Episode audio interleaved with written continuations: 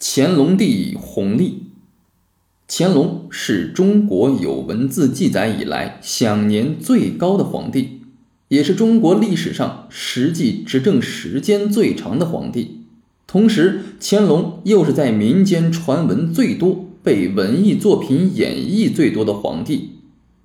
乾隆博学多才，击鼓诱文，编修文化典籍，传承中华文化。是一位文化型皇帝，在清朝皇帝中，可以作为英杰人物来论说一番的只有四位皇帝：清太祖天命大汗努尔哈赤、清太宗崇德帝皇太极、清圣祖康熙大帝玄烨和清高宗乾隆大帝弘历。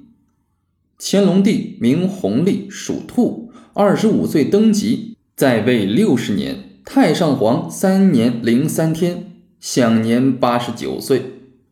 乾隆的祖父康熙实际执政五十三年，乾隆实际执政六十三年。有人说康熙执政不是六十一年吗？实际这五十三年是从康熙智擒鳌拜开始算起的。